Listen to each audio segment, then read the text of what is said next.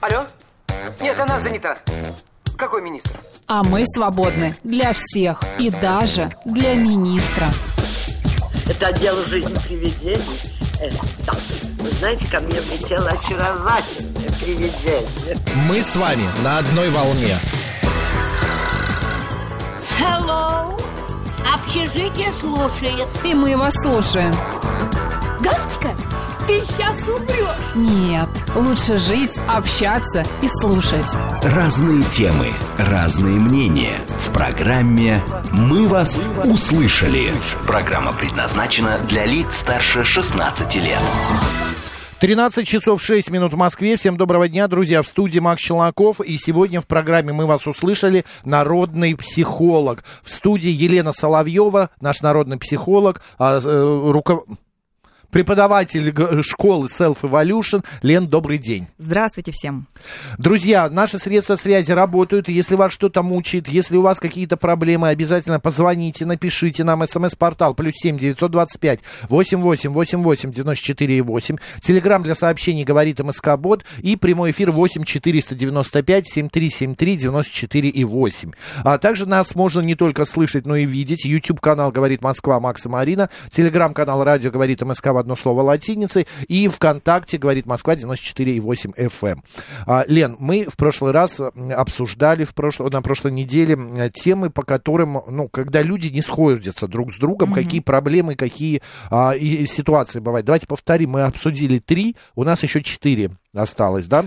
Да, я э, обозначала это как такую тему, ну, общ, очень общо, с какими мужчинами и женщинами э, не стоит вступать в отношения или сразу быть готовыми, что с этими категориями людей будет очень сложно выстроить отношения. И мы говорили о незавершенных отношениях, о людях, которые во взрослом возрасте не отсепарированы от родителей, так и продолжают жить с родителями, о людях, которые имеют большие финансовые обязательства или систематически они не работают, и остановились. А Последнее, я буквально в последнюю минуточку успела сказать о том, что а, у людей, у которых существуют различного рода зависимости, Мгм. это люди, которые попадают под категорию, с которыми практически невозможно выстроить здоровые отношения.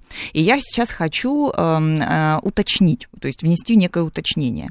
Потому что, э, когда я сказала о алкозависимых мужчинах, женщины очень часто, встречая мужчину, у которого есть явная склонность к алкозависимости, они считают, что они сейчас войдут с ним в отношения, включат свой комплекс спасательницы и благополучно с этим мужчиной они его как бы вытащат, а, социализируют, Помогут. оздоровят, да, и так далее. И все у них будет хорошо. На самом деле это не так. Единственным а, исключением составляют те мужчины, которые уже находятся в терапии своей зависимости. Вот если мужчина признает, что у него есть зависимость, он уже обратился за помощью, он уже посещает психотерапевтические группы, он находится на, сопровождении у нарколога, либо у психолога, ой, господи, у психиатра, и у него успешно происходит его лечение, его адаптация, вот в этом случае совершенно спокойно можно вступать с таким мужчиной в отношения. Но такие, мужч... такие Если случаи он а, редки. ходит на реабилитацию, да? Да, если он А. уже находится на пути к исцелению. Другое дело, что зависимости никогда не, не излечиваются до конца, да, то есть они всегда включаются там такой замещающий механизм, то есть условно зависимость, которая социально неодобряемая и разрушаемая, заменяется на завис- зависимость социально одобряемую. Пил, потом начал есть. Потом зожник. Зожник. Да, и спор- спортзал да-да-да. и зожник. Или, например, потом стал таким трудоголиком конкретным. С утра до ночи на работе, он всю свою миссию там видит в какой-то работе, и, в общем-то, это такая социально одобряемая зависимость. И вот, пожалуйста. А, Да, вот в этом случае а, можно и женщине, и мужчине вступать в отношения с человеком. Следующий пункт какой у нас еще? Следующий пункт я бы хотела обозначить, я аккуратно о нем скажу, потому что на самом деле вообще тема мужеских и женских отношений, она очень активна, и на нее активно реагируют радиослушатели. И у нас есть а, категория радиослушателей, которые живут по законам Божьим. Да. И поэтому, когда они слышат что-то, что вступает в некую конфронтацию или в некое противоречие с таким вот прямо а, кондовым пониманием а, библейской истины, они звонят и говорят, мы с вами категорически не согласны, у вас тут нет никакой этики, никакой эстетики, и, в общем-то, вы вообще не про то говорите. Поэтому я сейчас очень аккуратно объясняю, что я говорю на языке психологическом. В общем-то, к, к православной Я психологии... что-то прям уже боюсь, что Нет, какая нет, сейчас я будет скажу, тема. ска- я скажу следующее, что нужно всегда смотреть. Вот вы познакомились с мужчиной или с женщиной. Смотреть на сексуальный коннект и дисконнект. Мгм. Очень часто действует такая поговорка, особенно в голове, если мужчина или женщина давно в поисках отношений, и вот он кого-то встречает, и секс, так сказать, не очень-то Активный. э, не очень-то активный, приятный, страстный, вовлекающий. Мгм. И есть такая поговорка «стерпится, слюбится». И многие люди думают, ну вот мы сейчас вроде как друг к другу привыкнем, пообвыкнемся, и Да. вот дальше у нас как-то это все расцветет. А так получается, что не расцветет. Вот если просто прямо на заре отношений э, са- сами сексуальные контакты не являются яркими, то потом, скорее всего, они будут еще менее яркие, менее яркие, менее яркие, и вообще потом сойдут уже на нет. То есть огромное количество пар живут вместе, сексуальных отношений у них нет. И поэтому, конечно же, жить без сексуальных отношений очень тяжело. Вот я почему сказала про а, православную психологию, потому что там, в общем-то, сексуальная функция, она заключается только в деторождении. То есть нужно заниматься сексом для того, чтобы родились дети. А в реальности мы занимаемся сексом для удовольствия. То есть у них Ага. есть вторая по- полноценная функция, которую все признают, это удовольствие. Ты не всегда должен рожать детей после того, как ты занимаешься сексом. И получается, что... 13-11 мы такую тему сейчас. Но это составляющая психологии, почему нет? физиологии, Физиологии, вообще да. самой жизни. Это наша базовая потребность. А как Фрейд говорил, любое отрицание своей натуры ведет к неврозам. То есть как только мы начинаем что-то табуировать, какую-то тему мы не можем про нее спокойно говорим, мы всяч... говорить, мы всячески ее вытесняем, это значит, там обязательно будет какая-то невротическая реакция. Поэтому в том случае, если э, вы знакомитесь с партнером и сексуальные отношения как-то сразу не заладились, можно совершенно спокойно начинать искать нового партнера. Вот какой бы он там ни казался э, надежной стеной Мгм. или она не, ка- не казалась такой потенциально хорошей матерью. А что э, не так может быть? Как-то не под... чувство, э, опираясь на свои чувства, нужно реагировать на партнера, получается? Ну, дело Если, в том, или что... не совпадение Да, дело в том, что мы ведь, э, скажем так, совпадаем, либо не совпадаем Всё по сексуальному понятно. контакту. Мы можем получать максимальное удовольствие, а можем просто вступать в, в сексуальные отношения. Это две большие разницы. И человек, когда мы говорим, мы все-таки говорили с вами о половозрелых людях, да, то Да. есть не о подростках, О не, не о каких-то там мимолетных отношениях, об отношениях, которые, из которых может вырасти ячейка общества, семья или взрослые такие хорошие, долгие отношения. Поэтому здесь именно эта составляющая, физиологическая составляющая, критически важна. Как человек пахнет, э, насколько нам приятно прикосновение к его коже, насколько нам приятен его темперамент. И, это все очень значимо, потому что без этого не происходит потом счастья в отношениях, к сожалению. Финист пишет, у моего товарища папа пил всю жизнь, полжизни, мама его терпела, не разводилась. Потом он бросил, ударился в ЗОЖ и стал еще более невыносимым. И они развелись. Правда, спортсменом он а, пробовал недолго, пару лет всего, а сердце физических нагрузок не выдержало. Вот Финис просто подтвердил то, что я говорила буквально несколько минут назад, что на самом деле одна зависимость подменяется другой. И тут у мамы комплекс спасательницы работал, видимо, пока он пил, и вот ей нужно было его спасать Да-да-да. и вытягивать. Потом, когда он стал зожник, она просто уже, ну, как бы некого спасать, он как бы спасся, а характер так и остался невыносимым. Еще хуже стало. Да, и здесь, ну, конечно же, в этом случае психора- психотерапия бы помогла, прям помогла. То есть справиться с именно с такими не очень приятными чертами характера, тяжелыми, токсичными чертами характера. Здесь психотерапия бы спасла эти отношения, возможно, а может быть и нет. А вот Бердлин, Бердлин, ну, может быть, не правильно произношу, говорит, просто ключик не подходит к замочку. И все элементарно. По поводу сексуального, когда несовпадение происходит. то, да, наше, подсо- наше подсознание очень любит метафорический язык, и поэтому ключик к замочку, это так прям по-психологически сказано, Да, очень да. аккуратно, но всем при этом все понятно, все поняли, что куда не подходит. Или замочек к Да. ключику тоже может не подходить. Добрый день, как вас зовут? Здравствуйте, вас беспокоит Анатолий. Да, Анатолий, пожалуйста. Вот у меня такой вопрос. У меня матушка на пенсии работала на кассе в булочной еще при той, там было тысячи клиентов. Я сейчас работаю курьером, у меня 20 клиентов, но каждого клиента я пытаюсь читать, понять, кто он, что, как-то ему сказать поинтереснее. И, естественно, я выматываюсь. Как мне просто их, кстати, не видеть, а просто относиться как к бревнам каким-то, ну, сказать, улыбку натянуть и все. А я думаю, что если вы будете относиться к ним как к бревнам, вы не будете из-за этого меньше выматываться. Тут ведь, когда мы теряем энергию, мы ее теряем не потому, что люди у нас ее так легко забирают, а потому что мы ее очень легко отдаем. Если вы работаете курьером, вам нужно понять, у вас сложная и очень важная для людей работа. И вы сталкиваетесь с огромным количеством психотипов людей, которые по-разному относятся к людям, которые, а, а, как, как это называется, помогающая профессия, обслуживающая профессия. И здесь нужно понимать, чем выше ваш эмоциональный интеллект, чем выше ваша психическая устойчивость, конкретно ваша, тем более успешны вы будете в своей профессии. А вы э, не хотите замечать людей, вы имеете в виду, что относиться к ним безэмоционально, да? Да, я слишком воспринимаю, даже прохожего любого, вот идет, я начинаю рассматривать какую-нибудь биографию ему сочиняю, ну, трачу себя... Слушайте, но это то, вы только сами надо можете э, собой управлять в этом в- в- варианте, Да не верно? получается. Все дело в том, время- что мозг, он все, дело в том, что мозг, э, он будет искать, к чему себя применить. Вот у вас такой мозг, он активный. Ему хочется размышлять, создавать какие-то легенды, рассматривать людей, вступать с ними в воображаемые коммуникации, в воображаемые отношения. Вот у вас такой мозг, у него от этого потребность. Это не значит, что вы распыляетесь. Знаете, когда вы распыляетесь? Когда вы пытаетесь этого не замечать, когда вы отрицаете в себе это. Вот здесь идет конкретно, это называется вытеснение. Это такая ам, ам, процесс нашего бессознательного. И вот когда вы вытесняете свою особенность, пытаетесь ее не замечать, не замечать, что у вас вот такой вот, а, как это сказать, глубокий, что ли, мозг. Вот ему все время Нет, нужно Лена, но я- думать. Лена, я, я не вытесняю, но я устаю от этого. Я, не- я не вытесняю, я общаюсь с каждым, но очень тяжело это все.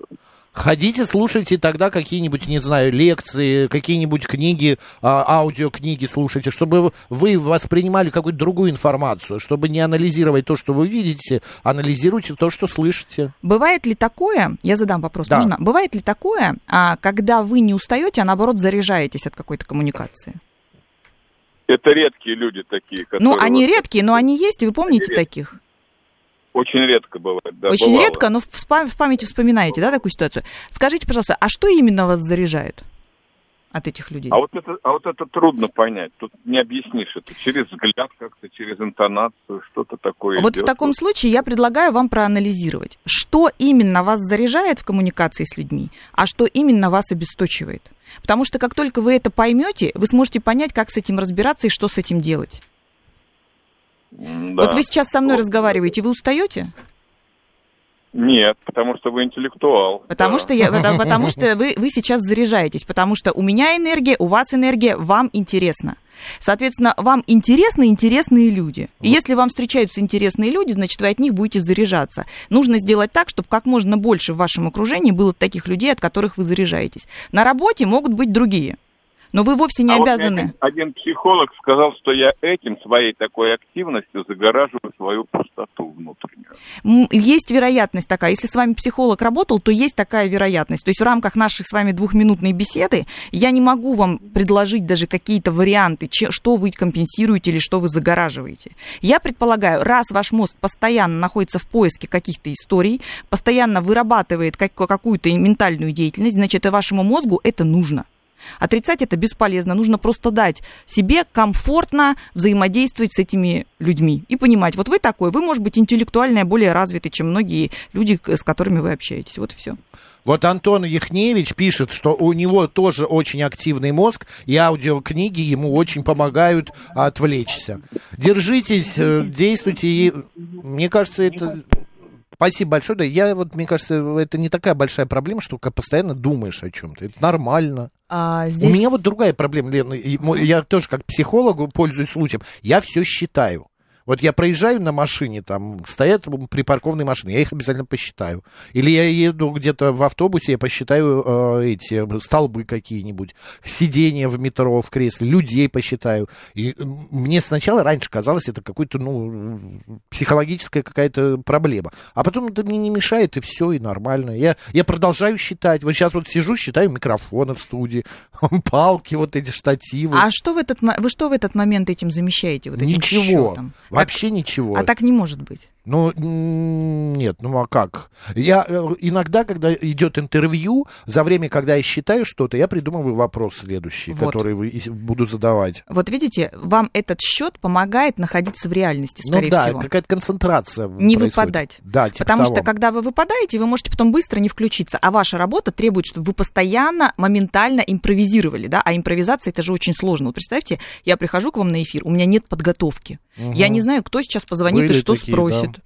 Я не знаю, как пойдет наша беседа. Мы, не, не- мы никаких тем вообще ничего заранее не придумываем. И получается, вот этот вот формат импровизации, он требует, что ты постоянно находился в режиме здесь и сейчас, а твоя ментальная деятельность была на максимуме. Поэтому этим счетом вы себя возвращаете в реальность. Концентрирую. Возможно, и наш радиослушатель, который только что звонил, вот этим постоянным, э, не знаю, надумыванием, придумыванием, фантазированием, он тоже себя держит во взаимодействии с реальностью. А с другой стороны, вот тоже как психолог подтвердите или нет, что такая работа мозга помогает ну, избежать каких-то э, болезней с, мозгом.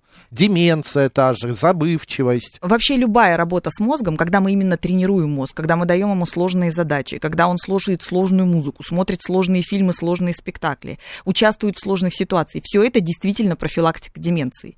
Здесь есть только маленькое, маленькое но, про которое я скажу. Нужно очень четко отследить границу. Вот где мозг работает, но он еще в норме, то есть он постоянно работает, а где он уже выпал в конкретный невроз и просто не может отключиться. Ночью он постоянно думает, утром он постоянно Какие-то крутит мысли. какую-то идею фикс и так далее. Вот это уже такое состояние, когда требуется помощь.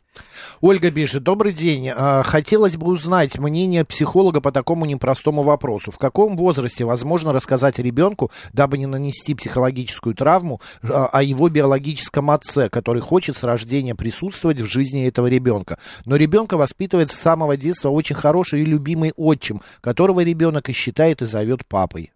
Спасибо. На самом деле в любом возрасте, но я бы рекомендовала все-таки привлечь к этому детского психолога. То есть вот, вот к этой работе, когда входит эм, еще один папа, еще один близкий человек, и для того, чтобы у ребенка было место внутри него и для одного папы, и для другого, и прошло это максимально комфортно. На самом деле, чем более ранний возраст, тем лучше, потому что подростки уже сложнее воспринимают любую новую информацию, чем дети. У подростков, у подростков часто протест там включается, да, или внутренние обиды, ну, такие механизмы своеобразные. Но даже если это уже не сильно маленький возраст, да, например, уже ребеночек подрос, привлеките детского психолога, это не, не- это не будет длительная работа, но детский психолог поможет адаптировать детскую психику к восприятию этой информации. Финист еще добавляет, что странности есть у каждого человека, с возрастом они только ус- усиляются, а у кого-то эти странности заходят за грани общепринятых социальных и моральных норм. Нет, но странности, работающий вечно мозг, это, мне кажется, не странность, это нормально. А, Еще раз говорю, что есть работающий мозг, а есть уже мозг перегруженный, когда он уже просто не может выключиться. Потому что на самом деле наш мозг работает всегда. И наш мозг это а, вообще символ нашей идентичности. То есть, если нам заменить мозг, все, мы не будем теми личностями, которыми мы являемся. То есть, если нам условно какой-нибудь другой орган заменить, даже сердце, там, почку, печень, мы оставим, сохранится наша личностная идентификация, мы останемся теми же самыми людьми. С мозгом так не работает. Поэтому наш мозг это наше все. Он не отдыхает никогда. Когда мы спим, он ведь тоже не отдыхает, он видит сны. Он работает Да. с нашим бессознательным. Добрый день, как вас зовут? Здравствуйте, меня зовут Артем. Да, Артем. А у меня вопрос вот к вашему специалисту. Я понимаю, что я псих, но мне хотелось бы узнать, вот насколько это серьезно у меня. У меня, знаете, какая фобия? Я вот, допустим, еду в метро, и вот следующая станция моя. Я подхожу к дверям и какое-то объявление вижу, ну, куча объявлений. Я выбираю объявление, которое я должен успеть прочитать, но оно, как бы мне кажется, на тот момент, что оно больше. И я начинаю прям читать четко его про себя, на уровне вот этого, знаете, адреналина, что ли. И вот если я прям успеваю его прочитать, и двери открылись, я прям на последнем вот взгляде заканчиваю, выхожу, я прям вот удовольствие получаю. А если Это нет, ну, нормально. нет и нет. У меня тоже есть такие истории. Я захожу, например, в лифт и говорю, сейчас вот да, пока лифт едет, я должен успеть, я не знаю, там а, расте- застегнуть куртку или там достать какие-нибудь вещи из рюкзака. Это такая многозадачность. Я тебе ставлю типа задачу что-то сделать до какого-то момента. И типа если это я успеваю, то день будет удачным у меня. Это вот когда я Максим. выхожу на работу. А, Максим, извините, если мы с вами такие похожи, это не значит, что это нормально. Я вот и хочу спросить. Может, хорошо, давай. Нет, просто у многих людей есть такие какие-то особенности. Да, Лен. Э, Да, здесь, смотрите, здесь насколько сильно эти навязчивые действия и навязчивые состояния преследуют человека. Если это вот легкое такое, ну, условно, сложил, не сложил, вы потом переключились, забыли и уже про это не помните. Ну, а бывает, рюкзак, да. вот, а бывает такое, например, наш слушатель не успел прочитать это объявление, и вот он вышел, и все, и он об этом помнит целый день. Его это прям мучает. Он прям готов снова вернуться вернуться в какой-нибудь вагон метро и снова проехать несколько Вас это станций, мучает? лишь бы прочитать Нет, это нет, такого, объявление. богу, нет. Ну, Вот. его не мучает, Потому что, Лена. смотрите, одно дело, мы все боимся уйти из дома и не выключить утюг или не выключить там, не знаю, какой-нибудь э, предмет, плиту, да, предмет электричества. И одно дело, мы один раз вернемся и посмотрим, а другое дело, есть состояние, когда люди могут до 16, до 20 раз возвращаться и проверять, а я точно выключил, а я точно выключил. И даже уходя, он все время прокручивает у себя в голове, а вдруг там сейчас я не выключил, и возникнет пожар. Вот в чем разница. Одно дело, когда вы понимаете, что есть вот это навязчивое действие, когда вам нужно обязательно что-то прочитать. Но вы вышли, переключились, зажили свою жизнь, э, пошли на работу, встретились там с кем-то, начали работать с какими-то вопросами, которые вам очень э, ну, важно решить там в течение дня, и забыли про это объявление. Но если это объявление с вами весь день, и до следующего дня, и вы чувствуете, что что-то не то, потому что вы не прочли объявление, это идите к специалисту, это вам помогут, и достаточно легко помогут. Ну, вот у меня первый вариант, значит, ерунда. Да? Я, вот, э, как вы сказали, у нас схожие с вами вот такие моменты были, я на этом не зацикливаюсь. Если вам Ну тяжело и вам плохо от этого, как сказала Лена, то идите к специалисту. А если вам Не-не-не. нравится дочитывать это объявление, да, господи, вы же не делаете плохо ни себе, ни там люди, людям окружающим, А, вы не вредите, ваш мозг работает, продолжает работать. Это нормально. Но если прям вот вообще уже колбасить начнет, тогда к э, психологу, психиатру. Здесь меня больше, знаете, что удивило, когда вы позвонили и вы начали свою речь. Я, конечно, знаю, что я псих, Да. но хотелось бы услышать, так ли это. Вот когда вы, когда вы себе такую характеристику даете, я псих, она базируется, скорее всего, не только на том, что вы любите читать объявления в метро. Скорее всего, у вас есть еще какие-то личностные черты, которые вас настораживают. И здесь очень важно быть честным собой и, может быть, даже выписать какие-то свои особенности, странности и посмотреть, стоит с ними работать для того, чтобы они не обострялись и не ухудшали вашу жизнь. Или это все еще пока в рамках нормы, и можно выстроить как-то так свое поведение, чтобы это, ну, так и оставалось милыми странностями, не более чем. Держитесь, держитесь. Я думаю, что это не такая большая проблема. Главное, если не вредит это тебе и окружающим, то если бы он срывал эти объявления и не мог выйти до, а, до тех пор, пока не сорвет все объявления в вагоне, это, это знаете, около подъездов. Я подхожу к подъезду, и стоит а, сосед и яростно срывает объявление с доски. Я говорю, а зачем вы это делаете? Вам мешают они. Зачем здесь вот вешать там про а, сниму квартиру там или на- по- отремонтирую компьютер? Я говорю, ну вам это мешает, ну каким образом? Я просто не могу понять. Но А человек ему- так вымещает агрессию. У него столько агрессии, что если он не сорвет объявление, он просто его внутренне разорвет. То есть он вымещает агрессию на объявлениях. Кто-то вымещает агрессию на бедных животных, начиная их Это мучить. правда. Это еще гораздо хуже. А ведь, когда наш э, слушатель говорит, мне очень важно дочитать, и выхожу, мне сразу так становится хорошо. Это о чем говорит? Ему не хватает дофамина. То есть большое количество дофамина нужно внести в его жизнь. И дофамин это гормон законченного действия. То есть как можно больше действий, как можно больше дел нужно заканчивать, начинать и заканчивать в течение дня и получать свой законный социальный гормон. Вот а, Константин, а, так, сейчас, Константин Николаевич пишет, фотографируйте то, по поводу чего беспокоитесь. Ну, в смысле, там забыли чайник выключить или утюг. Говорит, уходя, сфотайте, потом, если вспоминаете, посмотрите, а, что все у вас выключено, и все будет а, с- хорошо. А Юля по поводу а, молодого человека, который читает объявление, говорит, какая тихая, добрая шизофрения прям. Нет, это, не- нет, это даже близко не к шизофрении относится. А мне очень нравится, что у нас появились радиослушатели, я прямо это отмечаю, Конечно. которые приходят, и прямо видно, что они дают такие классные психологические инструменты. Они где-то прочитали, они где-то про них услышали. Может быть, кто-то даже реально потратил деньги и ходил к психологу и знает, как это надо делать, потому что мы, психологи, когда работаем с тревожными расстройствами или обсессивно-компульсивными расстройствами, когда человек действительно постоянно зацикливается на каком-то навязчивом действии, мы предлагаем им фиксировать фиксировать свои действия. Например, убрала, фотографировать или записывать. Я точно убрала, я точно выключила, я точно проверила, закрыта ли дверь. Для того, чтобы мозг мог отпустить, отпустить это навязчивое состояние. А, и Катя пишет, я а, срываю объявление у подъезда, потому что эти мастера обманывали моих пожилых соседей. Ну, у каждого Вымещение свои- агрессии, Да. все правильно. И восстановление справедливости еще плюс ко всему. И вот дядя Вася задает вопрос, но мы не успеем его обсудить сейчас до новостей, а, А, я, после... пока, а я пока над ним подумаю. Да, Вы можете как прочитать? справиться с гневом, быстро взрываюсь по пустякам. О, классный вопрос. Елена Соловьева, э, наш народный психолог, после новостей продолжим общаться.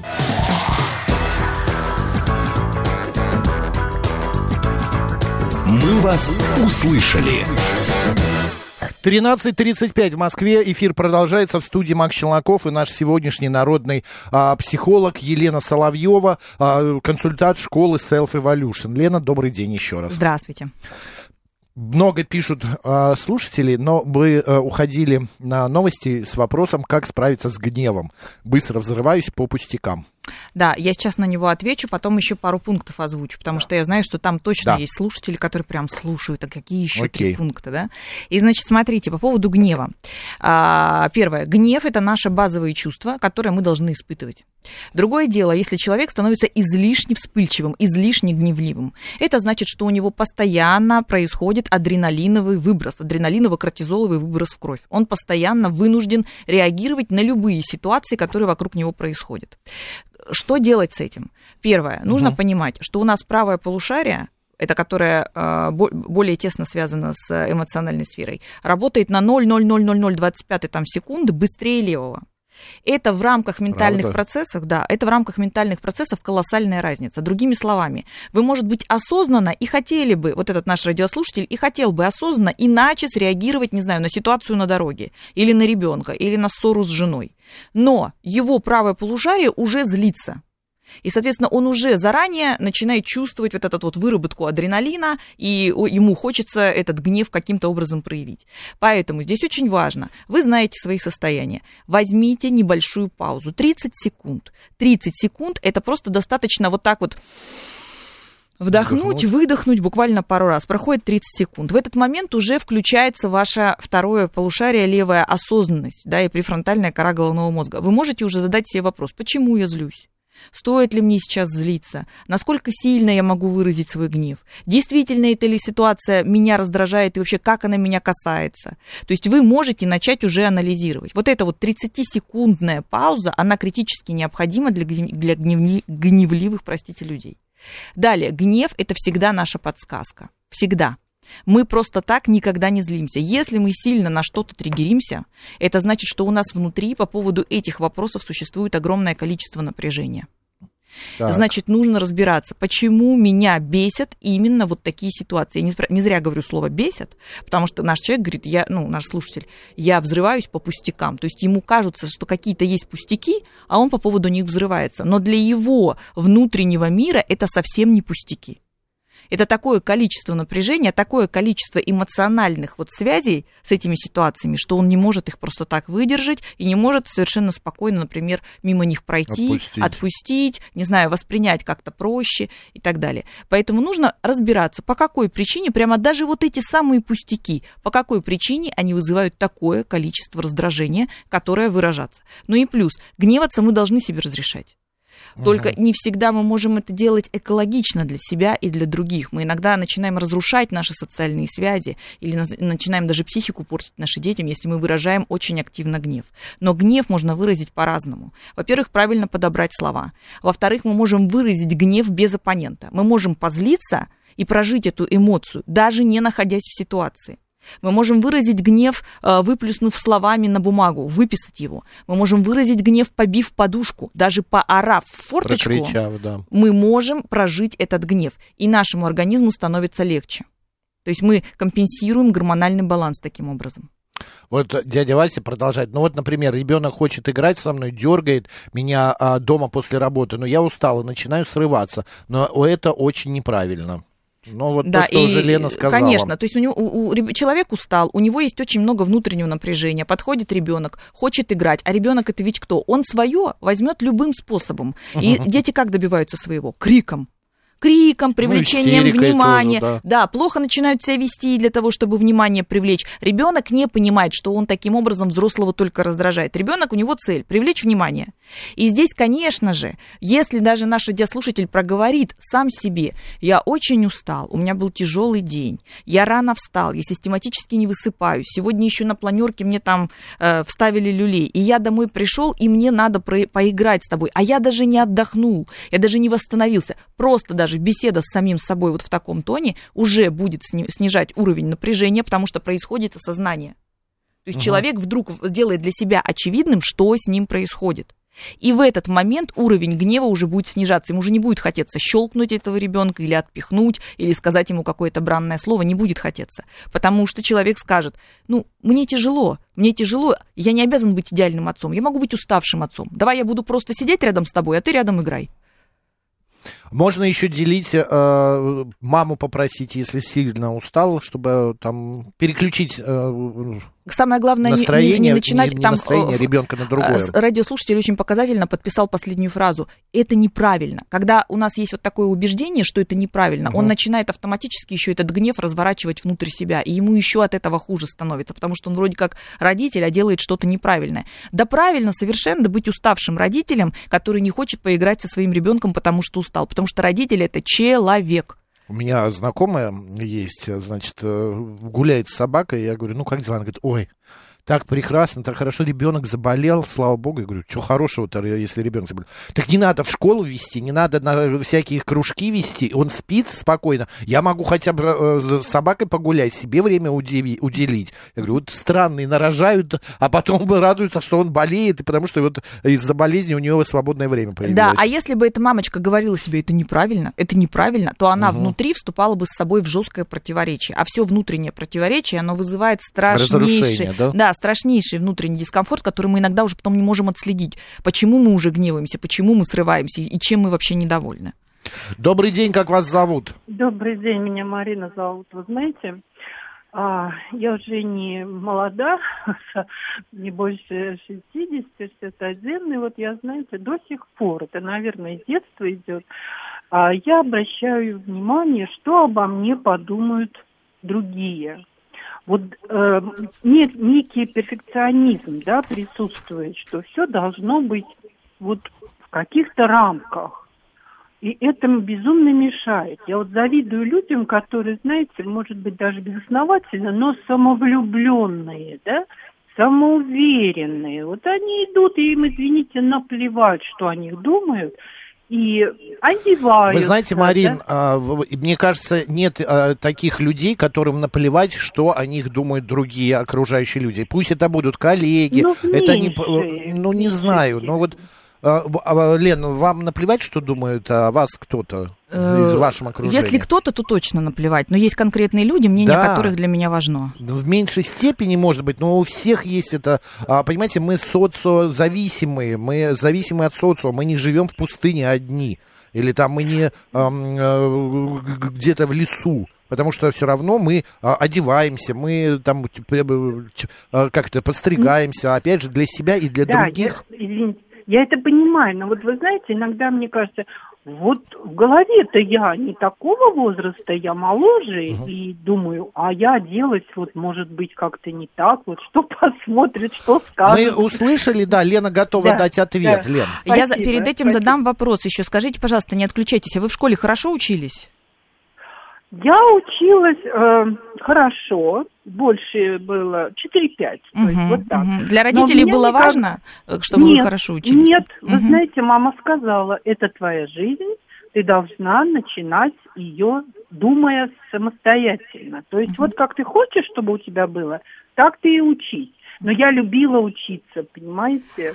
Здесь вот, э, очень важно обратить внимание, это распространенная невротическая черта. Отвечаю на ваш вопрос вообще, как у вас да, это да. работает. И работает у многих людей, у которых действительно развита такая внешняя оценочность. Э, значит, э, обычно это идет все из воспитания.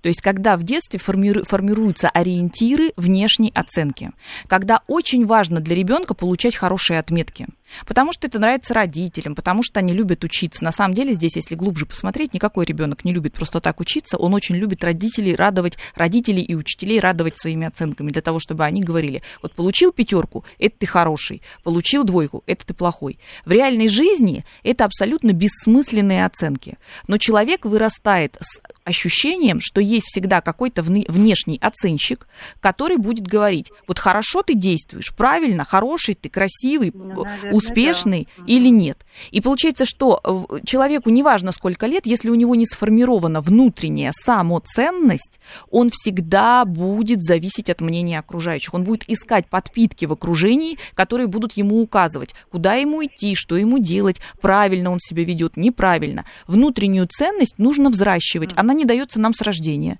Очень часто ее не дают нам в процессе воспитания и образования, иногда даже гасят. И поэтому, когда вы уже поняли, что у вас есть эта черта, и она вас уже напрягает, даже уже в зрелом возрасте, вы Да. можете начать ориентироваться на внутренние опоры. Вы можете говорить, а что по этому поводу думаю я, потому что мое мнение важнее мнения окружающих. И, Марина, мне кажется, с годами это такая вот э, зависимость от чужого мнения проходит. У кого как? Вот Да? вы знаете, У кого все как? равно не У меня- до конца. Все равно есть какие-то моменты, вот что-то. Но это вам, А, вам прям так да. мешает? Мешает жить? Ну, мешает. Вот я же говорю, что вот как бы я а, оделась, и я думаю, а может быть мне пора уже как бы остепениться, там не надевать такие джинсы, такие брюки, такую кофту. Может быть мне уже как-то надо к возрасту, я вот смотрю, как вот, понимаете? вы знаете, а это обязательно найдется подруга или соседка, а, кто скажет в дорогу, в догонку там э, или в спину, ну нарядилась, ну нарядилась. Я выхожу, а мне по- соседка, у меня есть соседка прекрасная, я, если она мне говорит, в твоем возрасте я бы такие джинсы с дырками не надела, я думаю, все прекрасно, значит, выгляжу и, Да-да, вот и эта фраза в твоем возрасте. Да-да-да, здесь Да. то же самое, поэтому не волнуйтесь. Спасибо, раве- слушайте. работайте с уверенностью в себе. Да? А, пишет наш э, слушатель Массима. А, давайте мы перейдем, мы никак не можем к следующему Да, у нас пункту, еще Лен. есть два пункта, они очень важные и очень глубокие. По поводу, с какими людьми не нужно вообще заводить отношения. Не- или, или нужно понимать, что с ними будет сложно. Сложно, да. строить отношения. А, люди с размытыми личными границами. Э, это люди всегда с Это повышенной гиперответственностью. Ну, те люди, которые не умеют говорить нет. А, Не умеют говорить нет. Всегда на все и что соглашаются. плохого? Вот, казалось бы, что плохого? Золотой мужчина Да. или золотая женщина не умеет говорить нет. Но вступая вот в такие отношения, получается, второй партнер становится автоматически вынужден потому что у него нет границ, он их не видит, ему их не выставляют, все время нарушать границы. И получается, в этих отношениях все время один будет как будто бы такой террорист, и он будет все время в такой вдавящей позиции находиться, Мгм. а второй все время будет как бы разрешать. Вот такая вот вечная жертва. Ладно, если он еще говорит, не умеет говорить нет, но если он при этом говорит да все время, но не доделывает что-то, это еще хуже, мне Так а кажется. это невозможно доделывать все, потому что люди берут на себя абсолютно всю ответственность, которая не, не нужна ни им, никому, ни вообще. Люди с размытыми личными границами или с несформированными личными границами, они только кажутся удобными. На самом деле э, коммуницировать с ними именно в зрелых отношениях, в которых таких ты мне, я тебе, и все должно быть экологично, Мгм. очень сложно, потому что второй, даже если у него здоровая психика, он будет вынужден все время нарушать границы этого партнера, потому что они не установлены. Так, э, вот звонок или последний пункт? Давайте звонок, потом последний Давайте. Добрый день, как вас зовут? Здравствуйте, Владимир с Кантемировской. Да, Владимир. У меня бе- бе- беда др- другая. Я э, везде рисую интересные такие сю- сюжеты бывают, характерные лица, там, нос, там, это. Вот я где бы не в метро и так далее, мне приходится мысленно везде рисовать. Мне это вообще уже надоело. Вот уже 71 год будет летом, и я все продолжаю рисовать с молодости. Но Автопилотом делаю. Вы представляете, я думаю о своем и думаю, интересно думаю. Это, это, это тоже какое-то отклонение такое. А вы понимаете? художник? Я художник по профессии, но мне это, вот эти эскизы и так далее рисовать не надо. Я художник по, по костюму, там совсем другое. Художник Там по костюму у нас. чертежи. Э, ну, ну, смотрите, получается, что у вас есть определенная профессиональная деформация. То есть ваша рука и ваш мозг тесно связаны. У нас вообще, в принципе, э, вы правой или левой рукой рисуете, кстати? Я Правша? право рисую. Право. То есть у, на- у- ну, я буду про правую говорить, что у кого-то левая развита, да? То есть у, на- у на- у нашего мозга есть четкая связь между рукой и э, нашими процессами осознания. Вот в вашем случае вы художник, и вы все время как бы рисуете. То есть у вас мозг все время все воспринимает уже через зарисовку. Это некая профессиональная деформация. Когда человек говорит, мне это уже надоело, то тут нужно говорить, это часть вашей профессии, вы с ней слиты. Нужно тогда в таком случае научить себя реагировать еще каким-то способом. Например, вы можете не рисовать этих людей, а, например, можете занимать свой мозг другими историями. Как у нас был только что слушатель, который придумывал им, например, биографии. Или думал, что это за такие знаете, люди что? интересные. Извините Мгм. вас, что вре- время у вас не отнимать. У меня дочь архитектор, 38 лет. Я у нее спросил, но она, кстати, левша. Она говорит, да, говорит, пап, рисую, говорит, тоже. Я думаю, это, наверное, семейные. Да нет, это не семейное. Вы знаете, вот как Лена сказала, э, профдеформация, мы, я иногда беседую с людьми не в эфире, я обдумываю, какой у меня будет следующий вопрос. Не в смысле, что мы просто беседуем с друзьями, а я беру интервью бесконечно. И вот у меня- по- поэтому здесь я не считаю, что это плохо, потому что у меня мозг работает на опережение, а ваши рисунки, ну, если вам тяжело, Лен, может, это к специалисту? А здесь э, Влади- Владимир говорит, что мне, говорит, это уже надоело. Ну да, вот, надо- это надоела тяжело, своя значит, вот эта вот реакция. Но здесь нужно посмотреть, что за, за этим надоело еще стоит. По какой причине Скрывается. профессия, любимая, которой он занимается много Любимая лет, ли- да. вдруг его начинает напрягать. Что там бессознательно, какие еще посылаются Нет, а, а импульсы? бессознательно знаете что? Потому что это как бы уже, я же не на бумаге, а мысленно рисую, это уже как бы бессмысленное. А так, А. спасибо, вы меня успокоили, что это не шизофрения. Нет, не шизофрения, даже Владимир, близко. не волнуйтесь. А, с- э, В это у каждого, как мы уже в начале программы сказали, не первый раз говорим, у каждого есть свои какие-то тараканчики. Вы знаете, очень большое количество людей все время боятся болезни шизофрении. И я могу сказать, что только люди, которые склонны к шизофрении, ее никогда не боятся. Почему? Потому что у шизофреников очень серьезно приглушены любые эмоциональные реакции. То есть они ни радоваться полноценно не могут, ни э, гневаться полноценно не Правда? могут, ни чувства сострадания у них нет, ни сексуальных каких-то там предпочтений. У них все эмоции, они такие приглушенные, они могут испытывать процентов 20-30 эмоциональных а, а, вот этих вот ярких а, экспрессий, да, эмоциональных переживаний, Мгм. в отличие от здоровых людей. Поэтому... Лен, последний пункт какой у нас? Последний пункт это, а, значит, э, люди, а, которые боятся брать ответственность за свою жизнь на себя. То есть, если в случае с границами мы говорили о такой переответственности, гиперответственности, то тут, когда человек всячески избегает любой ответственности, обращаю внимание, за свою жизнь. Вот у людей, что у мужчин, что у женщин, всегда кто-то виноваты. В том, Ну что да. у них там правительство виновато, э, не знаю, экологическая ситуация виновата, родители виноваты, родственники, начальник на работе и партнер всегда будет виноват. Вот в чем дело. То есть, вступая в отношения с таким человеком, вы автоматически прицепляете себе табличку «Я Мгм. виновен», виновен в его глазах. И эти отношения становятся очень дискомфортны довольно-таки быстро. Понятно. Так, э, Массимо пишет. Здравствуйте. Как избавиться от навязчивых привычек, например, сделать какое-то движение руками или пальцами перед тем, как что-то сделать? Э, Это как синдром, как его контролировать? Да, это, эти навязчивые состояния так же, как грызть ногти. Это свидетельство серьезного, сильного, э, господи, серьезного, сильного, я уже заговорилась, свидетельство серьезного внутреннего напряжения. И, как правило, здесь работает психотерапевт, иногда и фарма, фармотерапия помогает, когда чуть-чуть снижают уровень тревожного расстройства. Окей, идем далее. Пишет наш слушатель, просит не называть его ни имя. А, Елена, скажите, пожалуйста, есть ли в Москве настоящие профессионалы-психологи, работающие с медиками? Я врач-реаниматолог, стаж а, в профессии 16 лет. Первые года три очень остро переживал каждую смерть и на скорой, и в отделении стационара. Потом, видимо, включились какие-то компенсаторные механизмы, переживал, а, но имел абстра... умел абстрагироваться. А Был у нескольких психологов, либо никакой конкретики, либо совет, увольняйтесь, меняйте профессию. А я работать очень люблю, увольняться не хочу и больше ничего, наверное, не умею. Куда и кому бежать? Я могу сказать совершенно точно, что психологи хорошие есть, и совершенно неважно, медик ли вы, не знаю, политик, а, танцор, может быть, вы домохозяйка. Психика у людей работает примерно одними и теми же механизмами, которые описаны. И поэтому в случае, который нам а, вот этот вот врач, да, реани- реаниматолог говорит о том, что он очень тяжело переживал а, каждую смерть человека, это говорит только о том, что у него есть особенности личностные, которые ему мешают в его профессии. То есть ему не удается получить как раз вот эту профдеформацию, да, о которой мы с вами только что говорили. Когда он, ну, вот как бы, что называется, ну, умер и умер, да, то есть чело- как, как это называется, погрешность человеческая или человеческие потери Ну да, а, и потери. так далее. То есть и он э, очень сильно это переживает. Естественно, это триггерится у него, потому что у него есть внутри непроработанный свой страх смерти. То есть свои взаимоотношения именно со смертью внутренние, особенные, которые ему стоит проработать. Я рекомендую здесь э, выбирать э, психо- психотерапевтов, которые могут работать а, в э, системе психоанализа.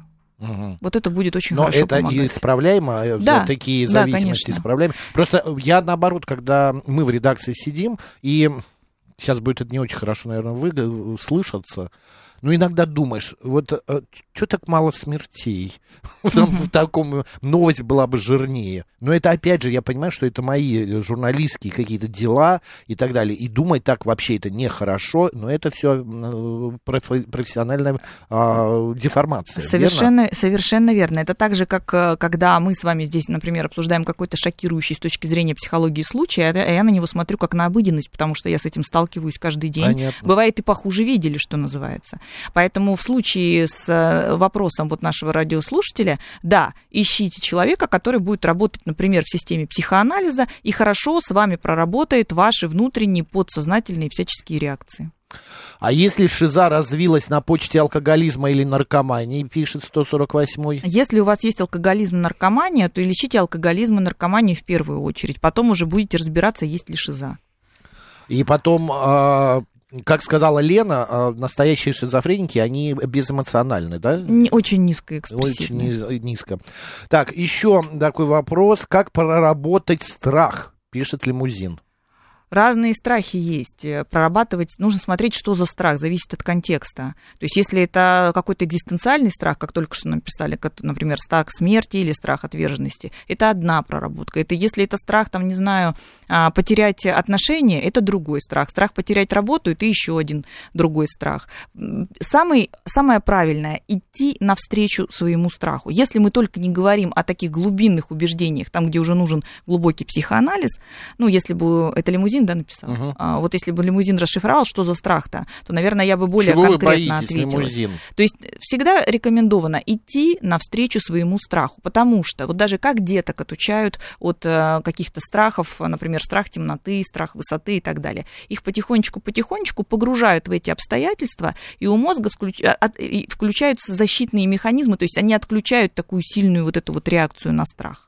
А меня бабушка, я боялся темноты в детстве, и она меня возила как-то раз в какой-то я не знаю, гадалка, как ее правильно назвать, Мгм. и мне воском отливала эта гадалка, я хохотал до ужаса, но самое интересное, перестал бояться темноты. А Эффект плацебо сработал. Наверное, да, сто процентов. Вот, ну, бабушка была неверующая, всю жизнь педагогом работала, а, умная, и тут повезла вот в такие ситуации. А ситуацию. вы знаете, существует понятие такое, вот я очень часто говорю это слово бессознательное. Это такие процессы, которые управляют нами, неважно, какие мы в нашей жизни. То есть это называется, Юнг это назвал даже коллективное бессознательное. Мгм. То есть бабушка могла быть неверующая, но она могла бы быть выходцем из семьи, где очень хорошо веровали, и там говорили в этой семье, когда-то, может быть, там в каком-то веке говорили, что если ребенок боится темноты, значит, он бесноватый. Значит, надо отвезти его куда-то, его там отмолят или что-то там договорятся с высшими силами, и, значит, этот бес ребеночка отпустит. Бабушка в это могла не верить, но где-то она когда-то это слышала в детстве, скорее Наверно. всего. Это у нее отложилось, она это вытеснила в область своего бессознательного, но на ее поведение это всегда влияло. Бессознательное управляет нами, хотим мы того или нет. А, мне наплевать стало, что думают, когда пришел к вере, стал честным и способным а, дарить добро людям, потому что ответственность перед своей совестью – это самая честная оценка себя. Руслан Николаевич написал. Вот, э, кстати, к вере очень часто приходят из алкоголизма. То есть там вот просто э, вместо одной зависимости дают другую зависимость, религиозный фанатизм, и человек может, становится таким набожным, верующим, соблюдающим все ритуалы, живущим по четким э, канонам. И, в общем-то, это такая социально одобряемая зависимость, в общем-то, не разрушающая. Ну, как, как бы насколько качество жизни его хорошо, мы тут вопросики, но, тем не менее, это лучше, чем алкоголизм однозначно. А заикание лечится, Лен? Э, Методом гипноза. Только так? Да. Но у меня есть знакомый, но он известен всем, это Митя Фомин, певец, а, который с помощью педагога, э, ну, как бы он учил себя, педагог его учил, как не заикаться во время беседы. У него это не прошло, но говорить он контролировать может. А если гипнозом лечить, то может пройти полностью. Мгм. Понятно. Можно записаться к, Елен- э, к Елене на прием, пишет Катя. Ну, в социальных сетях можно меня найти и, наверное, записаться, если договоримся по времени. А, так, а если не проработан страх смерти, как идти ему навстречу, спрашивает Татьяна. Значит, э, страху смерти навстречу без вариантов идти, потому что, еще раз повторюсь, это базовый страх, это очень-очень глубинные слои психики. Когда мы говорим, у нас разные виды страхов есть. Одно дело, когда мы боимся на, не знаю, там, потерять работу, или одно дело, когда мы боимся, что нас мальчик бросит, а другое дело, когда у нас просто изнутри сифонит э, постоянный э, через сны, через, через какие-то образы, через различные триггеры, которые мы встречаем. Мы все время сталкиваемся со смертью, и мы не знаем, что с ней делать. Это нужно глубоко прорабатывать в процессе психотерапии. Навстречу здесь идти просто не получится. Идти навстречу это когда мы говорим о таких вот страхах, которые являются последствиями наших невротических состояний. Это была Елена Соловьева, наш народный психолог, а также педагог школы Self Evolution. Лет, спасибо большое. До встречи на следующей неделе. Спасибо всем. До свидания. Макс Челноков был с вами. Оставайтесь с радио. Говорит Москва. Пока.